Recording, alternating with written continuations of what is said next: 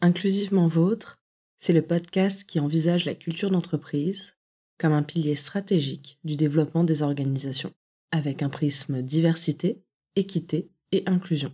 Je m'appelle Laura Driancourt et je suis l'hôte de ce podcast créé et produit par Projet Adelphité, l'agence de conseil et stratégie en diversité, équité et inclusion, qui propose une approche multidimensionnelle pour mettre ce sujet au cœur de la performance des organisations.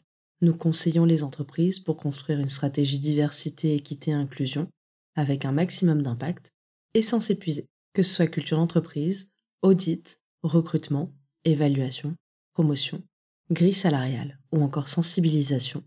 Nous proposons un accompagnement de A à Z. Je vous souhaite la bienvenue dans ce nouvel épisode d'Inclusivement Vôtre. Bienvenue dans cette première mini-série de la saison 4 d'Inclusivement Vôtre. Pour les trois prochains épisodes, nous échangeons avec Sébastien Garcin, cofondateur de Wiser. Wiser améliore la catégorisation et la présentation des produits dans l'e-commerce. En d'autres termes, c'est une startup tech spécialisée en analyse de données. Et la diversité et l'inclusion dans les startups tech, ce n'est pas une évidence. Pourtant, Sébastien a choisi de faire de Wiser un laboratoire de diversité et d'inclusion. Dans cette première partie, il nous raconte comment il a décidé de briser le cercle vicieux de l'entre-soi et nous partage ses bonnes pratiques.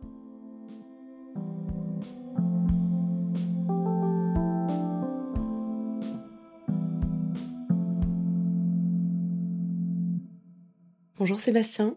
Bonjour Laura. Comment ça va? Écoute, très bien. Super, je suis ravie de t'accueillir dans ce nouvel épisode d'Inclusivement Vôtre. Et pour commencer, je te propose de te présenter ainsi que ton entreprise.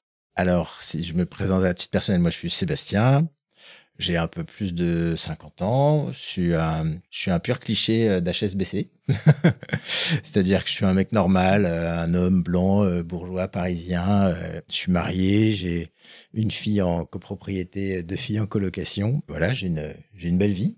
Donc professionnellement, j'ai vécu de nombreuses aventures dans pas mal de boîtes. Et il y a quatre ans, j'ai fondé une startup qui s'appelle Wiser, qui est le site un cliché. C'est-à-dire que c'est une startup de tech fondée euh, par euh, deux mâles blancs à Paris, qui est un, bel endroit pour euh, investir quand on est un homme blanc. on en a bien profité parce que la, boîte s'est bien développée. Il y a des gens qui ont investi chez nous, qui nous ont permis de, bien progresser. Mais pour sortir de ces clichés, justement, bah, on a pas mal réfléchi dès la fondation de la boîte à bah, qu'est-ce qu'on allait faire pour que ce soit pas juste un cliché.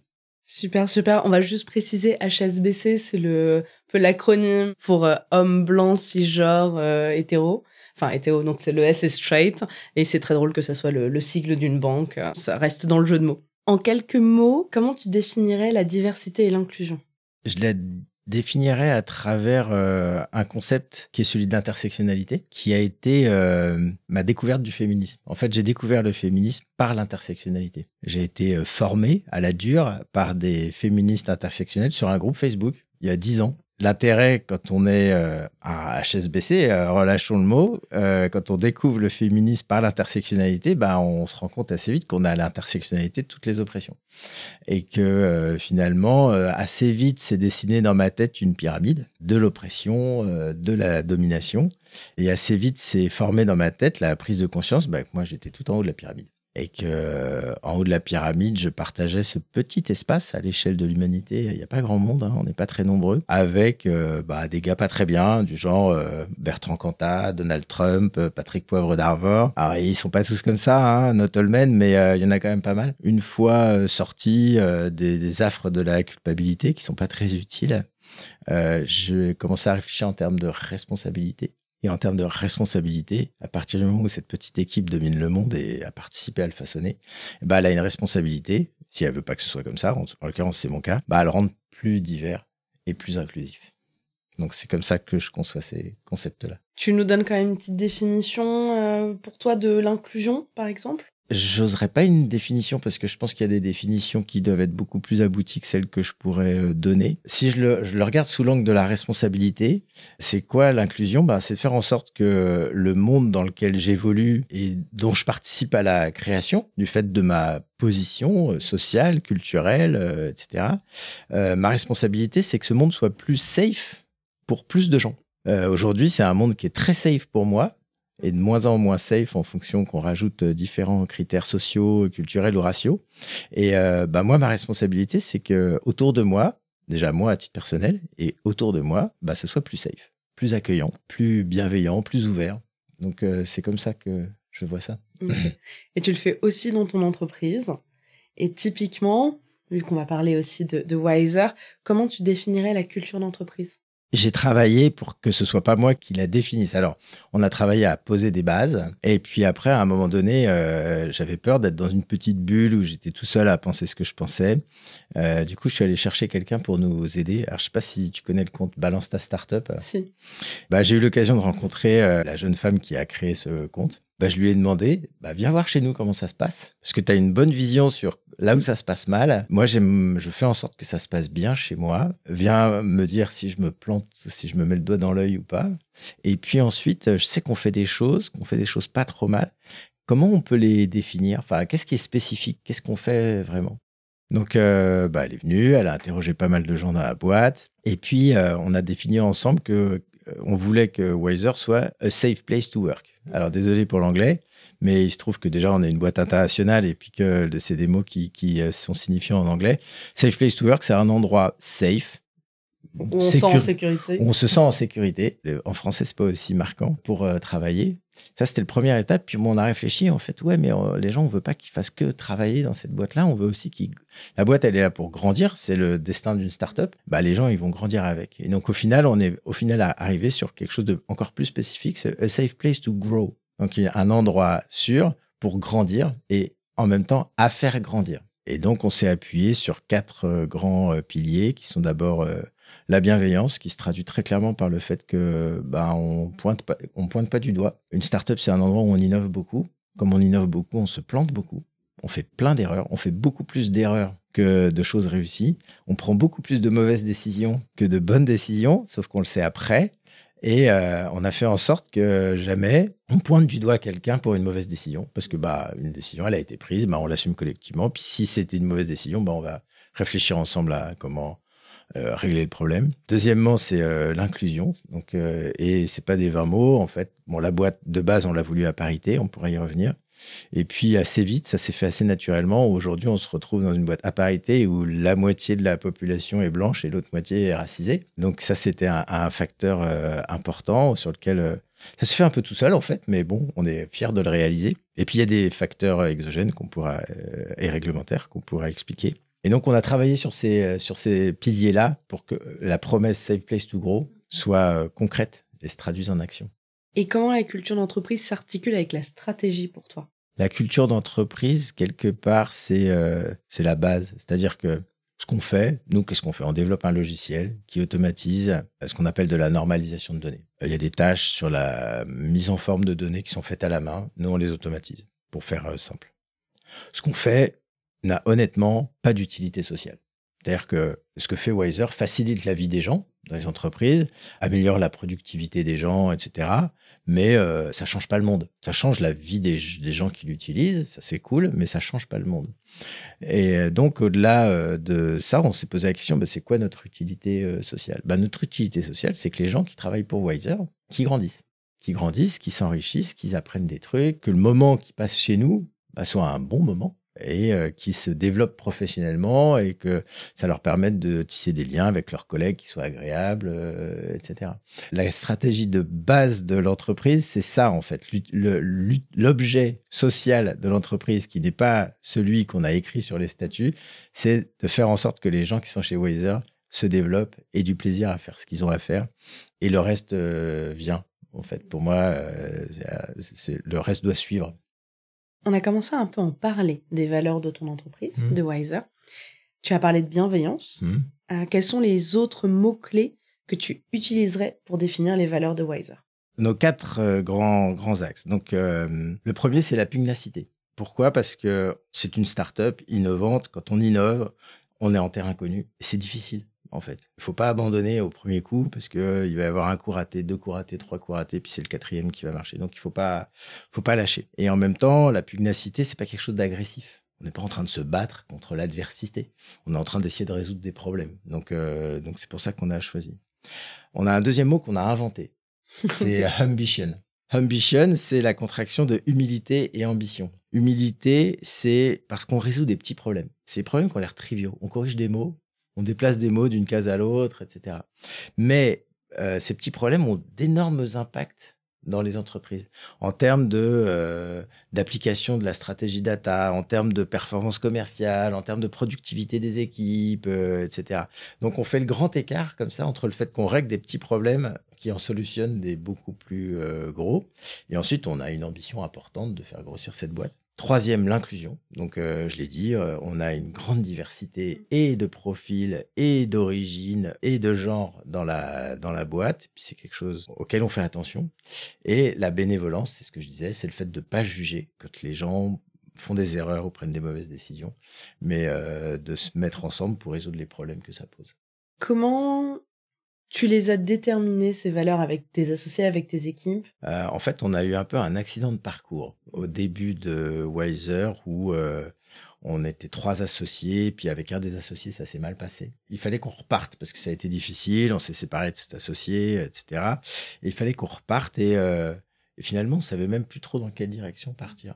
Et euh, je me suis dit, mais en fait, ce qui est important, c'est de se mettre d'accord sur les fondamentaux, une espèce de constitution de la boîte. Donc, on était à l'époque, on était six ou sept à tout casser, et un peu plus, huit, et on s'est réunis. Et puis, on a travaillé sur, bah, c'était quoi les fondamentaux qu'on voulait dans la boîte. Et euh, ça a pris euh, pas très longtemps, ça a pris deux heures. On a fait ça avec des Lego, etc. On s'est bien marré. Et on a abouti à ces quatre piliers.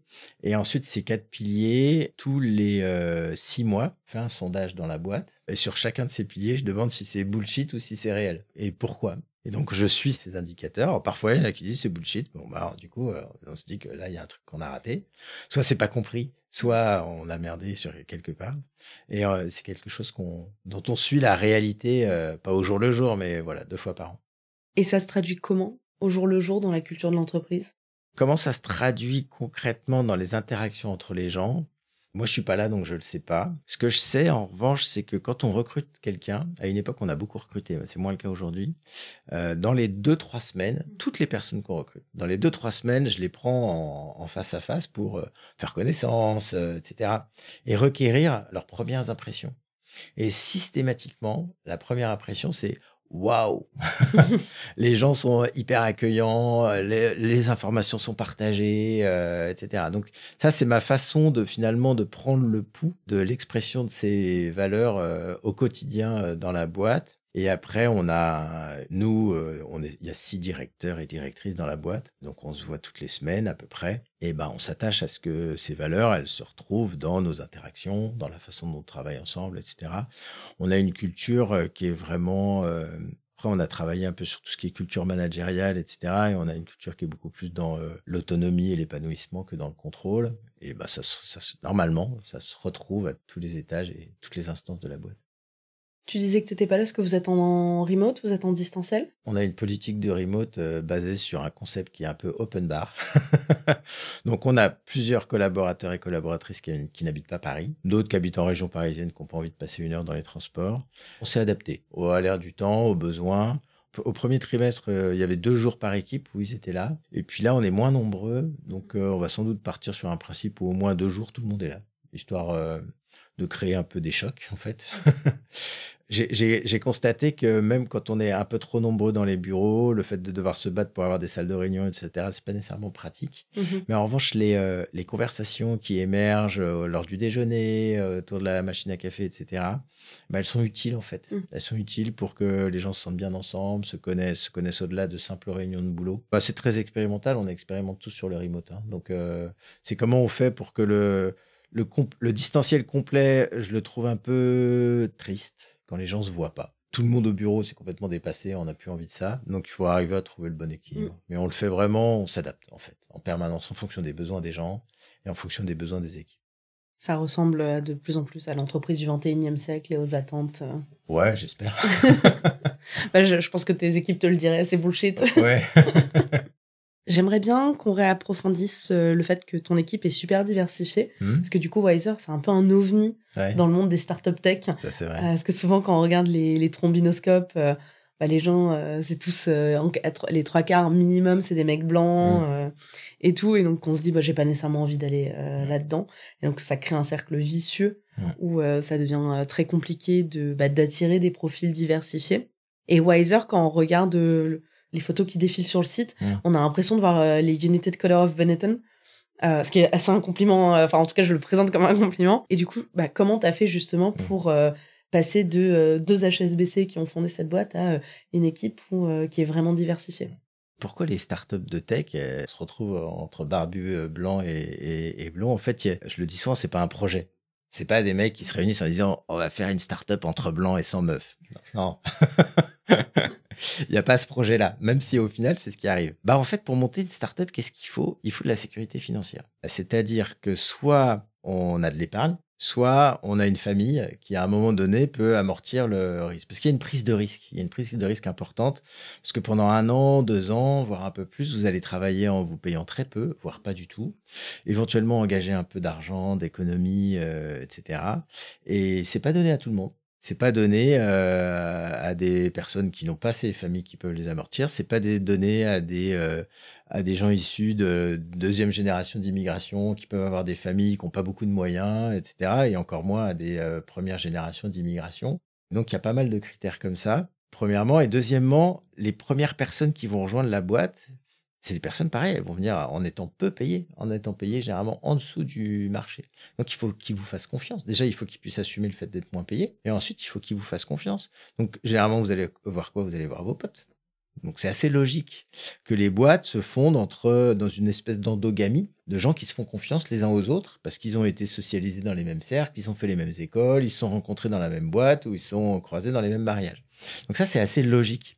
Et donc si on veut pas que ça arrive, il faut casser ce système-là. Et il y a plusieurs façons de le faire.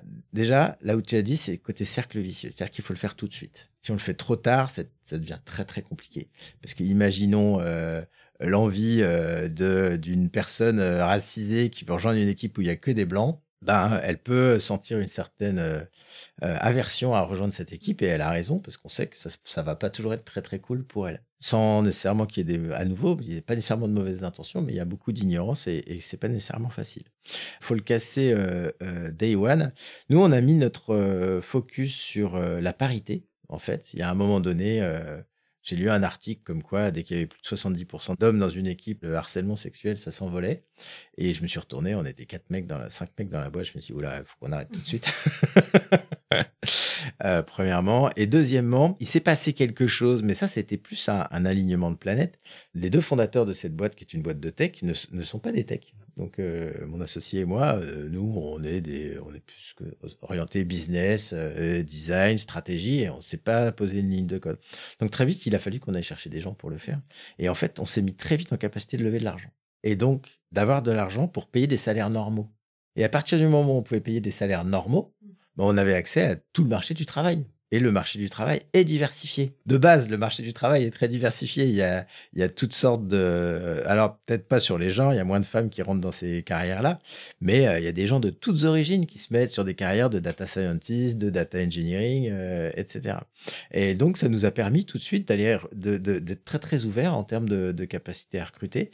Et la première personne qui nous a rejoint, Arjun, il est indien. Maintenant, il est français, mais il était indien euh, à l'époque. Donc, il y a ça. Il y a deuxièmement, il y a un dispositif qui a mis en place euh, le gouvernement Macron, euh, qui fait pas que des choses bien, mais qui en fait deux ou trois des correctes, et qui s'appelle le passeport French Tech, où quand on a un statut de jeune entreprise innovante, on a une capacité à accélérer l'obtention des visas pour des personnes qui nous rejoindraient de pays étrangers sur des profils en tension.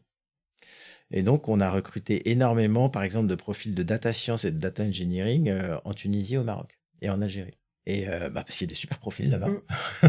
ils ont super envie de venir bosser à Paris. Nous, on avait moyen, en gros, en trois semaines, ils ont leur visa. Donc, euh, boum. Là, on a accès à un vivier euh, génial de, de gens super, hyper motivés, etc. Et donc, euh, donc tout ça, ça a fait que assez naturellement, on- a eu une grande diversité en termes de, de race et de couleur de peau.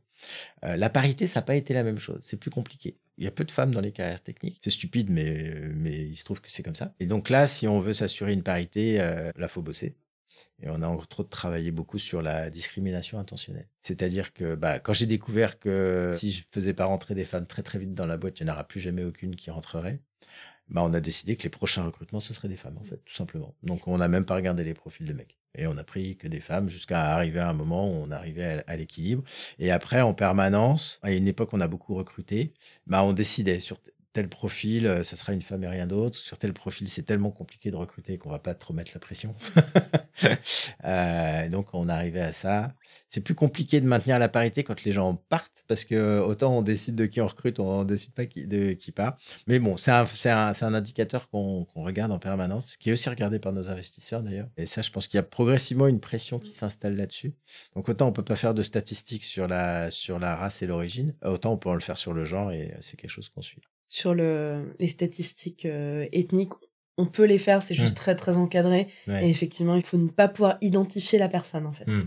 Donc dans les petites structures, c'est impossible. c'est toujours beaucoup Ouais. plus euh, compliqué. Il faut passer par un cabinet extérieur en Mm. fait qui va permettre d'agréger la data et d'arriver à un seuil où il y a au moins cinq personnes Mm. euh, qui sont racisées. Donc ça va permettre de pouvoir euh, faire des stats et de pas pouvoir identifier exactement qui a dit quoi. Mais c'est entre autres pour ça qu'on fait des photos en fait. En fait, il y a un petit rituel quand les gens rentrent chez, euh, chez nous assez vite. On prend un rendez-vous chez une photographe euh, qui est près de la gare Saint-Lazare, Sandra, et on fait des photos. Et après, on a notre United Colors of Benetton que j'assume intégralement, qui nous permet de dire sans le dire, bah regardez, il y a des gens qui viennent du monde entier dans cette boîte. En fait, c'est une manière très intelligente de contourner euh, l'interdiction euh, de d'expliciter. On a, Ouais. on a tant de pourcentage de personnes euh, racisées, etc. Ça permet juste, bah, on scroll, et, enfin on scroll, on, dé- on défile Et on voit. et on et on voit directement euh, que la boîte est diversifiée. Enfin, je, je prends Wiser en exemple de temps en temps, mais regardez, c'est possible en fait. Euh, c'est pour ça aussi que j'étais Mm. super contente de de t'inviter. Puis après, il y a d'autres critères. Il y a l'âge aussi. Bah, déjà, nous, euh, moi, je suis le plus âgé de la boîte, mais on a une, une, une fourchette d'âge entre 56 et 21, 22 ans, euh, mais avec euh, quelques cinquantenaires, euh, etc. Donc, euh, c'est. Alors, pour le coup, ça. C'est juste qu'on s'est pas freiné, quoi. Donc, euh, on s'est pas mis de, de hier et euh, on croit pas. Moi, je crois beaucoup, par exemple, au, au deuxième carrière, au troisième carrière, euh, de gens qui se reforment sur le tas, etc. Euh, donc, euh, c'est ce qui fait que du coup, bah, quand, quand on ouvre ses chakras sur le recrutement, bah, un peu tout seul, on a des profils très diversifiés qui rejoignent euh, Mm. l'équipe. Sébastien partage un exemple à suivre pour les fondateurs d'entreprise. Comme il l'indique, il est essentiel de briser l'entre-soi le plus tôt possible. C'est pour cela que pour les startups en phase d'hypercroissance, nous recommandons toujours de commencer par la création d'un recrutement inclusif. Diversifier l'équipe dès le début évite les effets pervers de l'entre-soi et facilite l'inclusion par la suite. Dans la deuxième partie de notre échange, il présente sa vision du future of work et plus précisément du futur du management. Trois éléments à la fin de cet épisode. Tout d'abord, j'espère que tu as passé un bon moment avec nous. Cet épisode a été proposé par Projet Adelphité, agence de conseil et stratégie en diversité, équité et inclusion. Tu peux nous contacter pour conseiller ton entreprise sur ces sujets à contact at projet adelphité.com. Ensuite, Inclusivement Vôtre revient tous les mardis matins. Tu peux retrouver les précédents épisodes sur toutes les plateformes d'écoute, mais aussi sur le site www.projet-adelphité.com, ainsi que sur la page LinkedIn et Instagram de Projet Adelphité. Enfin, tous tes likes, partages, commentaires sur toutes les plateformes d'écoute, ainsi que tes 5 étoiles sur Apple Podcast soutiennent notre travail. À mardi prochain pour un nouvel épisode d'Inclusivement Vôtre.